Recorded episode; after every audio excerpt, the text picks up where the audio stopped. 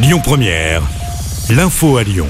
Bonsoir à toutes et à tous. Dans l'actualité, une action coup de poing ce matin à Lyon. Des activistes écologistes ont bloqué la M7 pendant plusieurs minutes. Neuf militants se sont assis en plein milieu des voies au niveau de confluence dans le sens Marseille-Lyon. La police a finalement évacué les militants. Ces derniers réclament des actions sur la rénovation énergétique des bâtiments.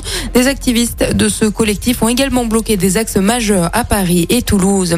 Une école maternelle de la métropole de Lyon fermée aujourd'hui en cause la présence de rats. Ça se passe dans les, vestes sont grignotées, les odeurs sont difficilement supportables dans les couloirs depuis la rentrée en septembre. Hier, un rat s'est introduit dans une classe.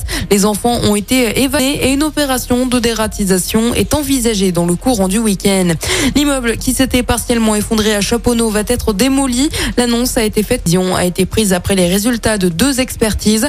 Pour rappel, un mur de ce bâtiment de deux étages s'était effondré mercredi matin sans faire de victimes. À partir de mercredi, le périmètre de sécurité a été renforcée dans le secteur.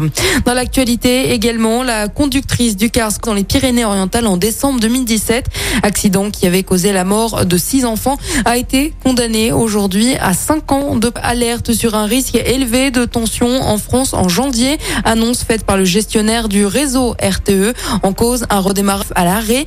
RTE précise toutefois que le risque de recours au dispositif EcoWatt dépendra des conditions climatiques et d'une possible une indemnité carburant pour la moitié des ménages français. Elle sera mise en place au 1er janvier. Une nouvelle aide ciblée pour les Français. Une annonce faite par Ristourne sur le litre de carburant est passée de 30 centimes à 10 centimes ce mercredi.